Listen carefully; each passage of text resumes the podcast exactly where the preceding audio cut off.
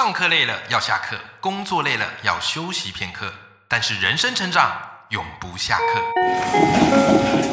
嗨，欢迎来到 Life 不下课，我是欧阳立中，每天陪你学习练功，一起玩出你我的理想生活。Hello，各位听众朋友，大家好，欢迎收听 Life 不下课，每天一集不下课，别人休息你上进，累积你的复利成长。好，那么我们今天的人生必修课，我们来聊一个我觉得非常有趣的主题，叫做秘密专案。这个概念从哪里来呢？啊，因为我自己很喜欢阅读，哈，看很多的书。啊，最近我看一本书，我特别喜欢，哈，就是由万维刚所写的，叫做《佛位系统》。好，我到时候会特别花一集来聊这本书。然后我自己在读这本书的时候，诶，有一个概念。它特别的吸引我，而且我发现这件事情呢，是我们平常日常就可以在做的，就叫做秘密专案。什么叫做秘密专案呢？它的概念是这样的，就是你平常白天工作，好有一个自己的事情，有一份职业，对不对？然后呢，在工作结束之后，晚上回到家，或者私底下，或者利用这个工作之余的时间，你在干一件大事。啊，只有你知道，哈，其他人不知道，或是很少的人知道，你就在做这件事情。好，所以平时该上班的时候你就去上班，但是你私下呢来干一件大事，啊，这个就是说秘密专案。啊，那他当然也举例说，其实很多我们看到的这些名人啊，或是历史上成功人，也都有在做这样的一个事情。好，比方说这个爱因斯坦。对不对？哈，我们都知道爱因斯坦在这个科学界是非常的伟大的。那他最初的第一份工作就是在这个专利局啊里面当这个助理鉴定员啊，其实跟他的本行没有一个呃完全密合的关系啊，就是糊口嘛，有一份工作。可是他私底下呢，哈，就是继续的进行他的这个物理学的研究，好，所以后来才发现了这个相提出了相对论。对不对？那这个就是所谓的秘密专案。好，那重点就来啦。为什么我们每个人都一定要做一个秘密专案？我们先想一下，我们多数人哈，平常在工作或者生活上会面对到的困境，对吧？如果你的工作每天都让你很起劲，然后舍不得下班，然后觉得放假也很可惜，那恭喜你，你已经是人生胜利组了，好吧？好，这一集你基本上就是笑而不语，听完就好了。但是如果你跟多数人一样，就是早上起来上班，哎，说不开心也还好，好，但说开心也没有，好，就这种心情呐，啊，就是出门上班，然后嘞，呃，工作认真之外，你总觉得，哎呀，你还想要再多做些什么？哎呦，这个我职业的天花板，好，薪水的天花板，难道就只是这样了吗？或者是工作没多久之后就开始想着下班，晚上要吃什么，中午要吃什么，或是放假？那我觉得，也许你应该要加个秘密专案，才可以让你的这个生活有所不一样啊！因为我们多数人的工作常常是这样的，不管你对这份工作一开始充满热情，但是随着时间的这个消磨，你慢慢会觉得，哎呀，这个这个工作就工作嘛，啊，就早出晚归嘛，也没有什么样的期待嘛，反正老板交代的事情我把它做完嘛。对不对？好，然后有时候一些狗屁倒灶的事情，又让你这个精神有所耗损嘛。好，所以你看，这是多数人工作的常态。但是如果我们不做做一些改变，会发生什么事情？慢慢你就习以为常了，然后接着可能你就僵化了。那当初你还有一些雄心壮志，或是抱负热情，或是你自己有一些很有兴趣的事情，那它可能就这样烟消云散了，对不对？所以。说穿了，你说秘密专案是不是斜杠啊？我觉得它可以当做是一个斜杠的起手式，但是我觉得这是每个人都一定可以去做的。好，那么我们为什么要来做这个秘密专案？而且一定要保持秘密，不要让别人知道，就自己知道会最好。几个原因啊，几个原因。第一个原因就是。你在做秘密专案的时候啊，如果只有你自己知道，然后其他人、你同事什么的，哎，他们是不清楚哈，不知道的，那这个东西叫做疏离感啊，这个叫疏离感。那疏离感其实这件事情呢，很多人一听到就觉得，哎呀，这样是不是很负面呐？然后很这个呃墙这个墙角画圈圈呢？其实不会，其实从创造力的角度来讲哦，这个疏离感可以激发人的创造性。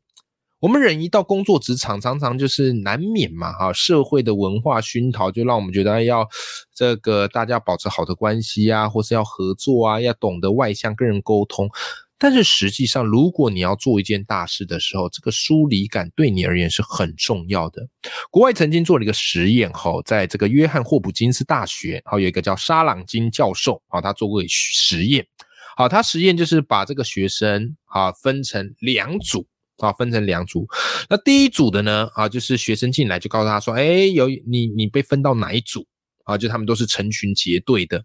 好吧，然后再来呢？有几个学生呢？啊，被教练，哎，不是教练，教授暗示说，哎呀，这个组别哦都已经分完了，所以等下这个实验你得自己做，好，就是没有人会跟你一组，哈，就是你要自己做，好，所以大部分我们就可以把它区分为哈成群结队组，然后或者是一个个人组，好，孤单个人组，好啦，然后就开始做各式各样的一个测验。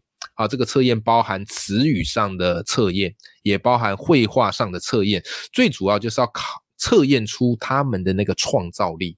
就你知道吗？很有趣哦。这个实验结果出来，发现什么事情？发现那些被孤立的人，就一个人一组的，啊，一个人默默做的，他们的这些词语题的分数是高过成群结队组的。然后在绘画的表现上，哈，他们当时就被。叫去画这个外星人，哎，发现这些比较孤立一个人默默做的，他们画的那个外星人哈，更有创造力，而且更大胆的想象。那其他成群结队所画出来的这个外星人都不脱我们所认知到的。哎呦，这个实验就点通了我们一个很重要的概念。有时候就是，也许成群结队会让我们觉得安全，但是在成群结队之下，我们很容易被彼此的想法给牵制。反而你的想法是很难被激荡出来的，好，因为我们都不想要过于在群体里显得特立独行。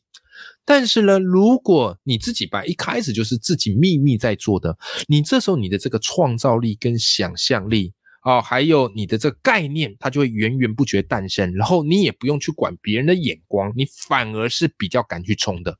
好，所以这个就是为什么要做秘密专案，然后不要让人家知道，你就默默的去做。好，保持一份疏离感。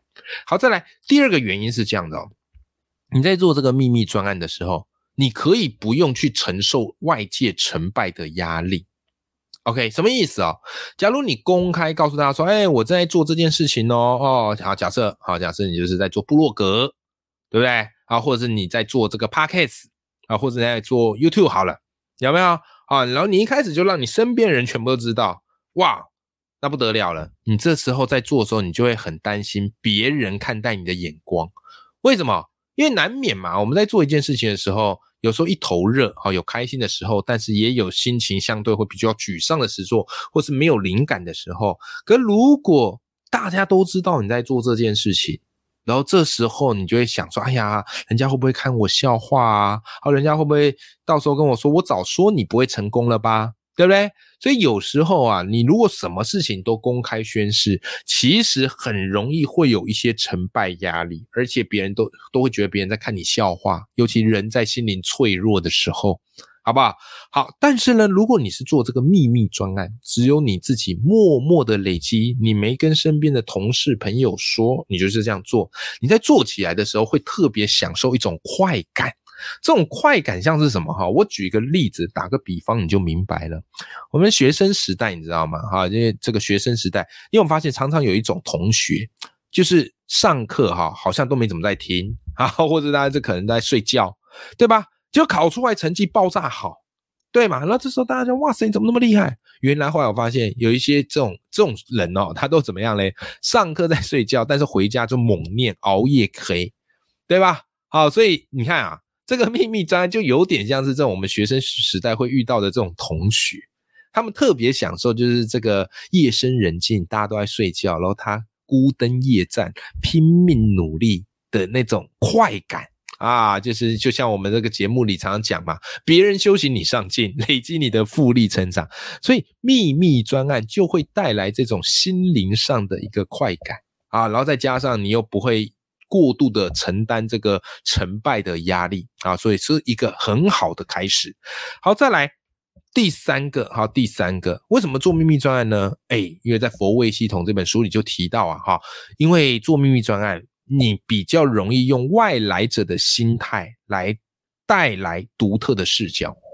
什么意思啊？因为平常在工作生活的职场上，然后大家都是成群结队的，所以你们的思想会比较趋近。就算你心里有一些不一样的声音，你不见得敢说出来。或是碍于大家沟通的关系，你也不见得敢说出来。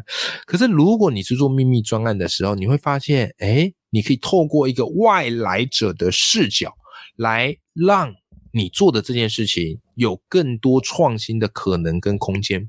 就像我们前面举到这个爱因斯坦的例子嘛，对吧？物理学家第一份工作居然是在专利局哦，然后当这个助理的鉴定员。完全大材小用啊！可是爱因斯坦他其实蛮享受这样的过程。白天有一份工作，而且他就赶快利用工作之余的时候去钻研他真正感兴趣的这个事情，对吧？好，私下研究物理学嘛。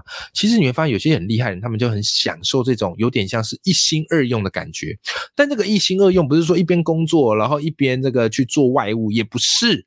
而是他在这个时间拿捏的这个平衡上，好，他要去做一个取舍，一边做着一个正职的工作，好，可能是为了糊口，但是二方面他去想一个他真正想去做的事情，对吧？所以有时候你知道吗？全心全意做你现在在做工作，有时候是一个假议题。如果这个工作是你很热爱的，那当然嘛，这个没什么好说的，但如果这个工作它仅止于糊口，然后你只是全心全意在做，你很难去突破职业的天花板，你也很难去做突破这个创新的可能性，好不好哈？所以当你有，所以你不见得一定要像我什么离职啊，然后去做自己这个的事业，不用，其实你可以不离职创业啊，对不对？有一份工作，然后在工作之余去做一份秘密专案，然后它会让你觉得很兴奋。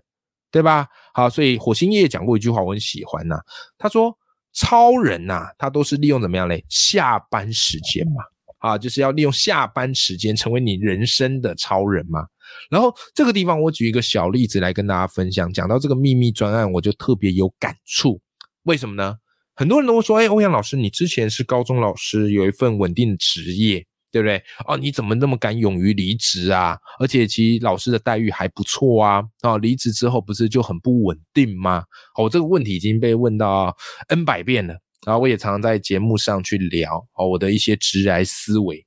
但实际上，我现在回想起来，虽然秘密专案是我接触到的一个新的名词，可是你知道吗？我发现我自己在无形之中过去就有在做这样的一个事情。什么意思？我当时是学校老师嘛，哈，白天在学校教书嘛。但是呢，其实我有一个读书会，好，我有一个读书会，好，我那时候读书会叫阅读获利，哈，跟曾培佑老师一起开的。然后我有个读书会，然后这个读书会是每个月一次，啊，每个月我们公开做，啊，一人讲一场，好，所以我就是要负责一场，OK。所以呢，这个读书会对我而言就是我的秘密专案，啊，它对我而言就非常重要。啊，所以常常就是怎样嘞？啊，就是这个可能白天工作完，哎，身边同事都下班回家了，但是呢，我会在学校再多留一回，为什么嘞？就是要把这个读书会准备好啊，可能准备到五六点、六七点都是有的。好，所以我在做这件事情的时候，我就觉得特别的热血啊。当然，我工作上我做，当然也是把它做得好好的。可是，在做秘密专案的。时候你会觉得特别热血，为什么？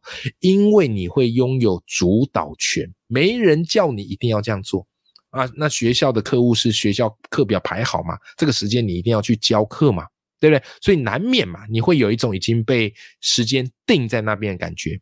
可是秘密专案的特质是，你不做不会怎么样，但是做了你会觉得非常的振奋，啊，非常的兴奋，而且很容易投入下去做。好不好？所以其实我都蛮建议，因为很多身边朋友或或是一些粉丝会来问我一些职癌上的建议，然后我都跟他们讲说，你不要急着离职，好不好？离职前啊，你一边工作一边试着让自己尝试做一个秘密专案。OK，好，也许同事都不知道你在做这件事，可是你自己默默的累积，对吧？哎。搞不好哪天累积出一个名堂之后横空出世，这时候大家才发现说啊，什么那个非常有名的 KOL 就是你啊，什么那个很厉害的作家原来就是你，哇塞，这不也是一件非常痛快淋漓的事情吗？对不对？这我就是觉得在做秘密专案的一个非常好的地方。OK，所以可以去试想哈，你工作之外，你平常有没有一些业余的技能？有没有一些你很想尝试的事情？默默的做啊，默默的做啊。面对流行呢，我们可以笑而不语，但是我们私下机器，我们憋一个大招来发啊，那你就发现这样的一个直来策略，这样的一个思维，它就相对有趣，好不好？那等到这个秘密专案真的做了有规模之后，哇塞，这时候在公开全天底下知道，我跟你讲，这个就怎么样嘞？士别三日，刮目相看。好，所以秘密专案这个概念，我觉得非常的适合我们的听众朋友。好，不妨把它用在生活当中尝试，反正就是嘛，失败了也没差呀，也没有人知道你在干什么啊。那万一成功了呢？万一成功了呢？不就不能同日而语吗？OK，好啦，希望今天这个概念对大家有一些启发啊。然后这个概念也是我发现我过去一直以来。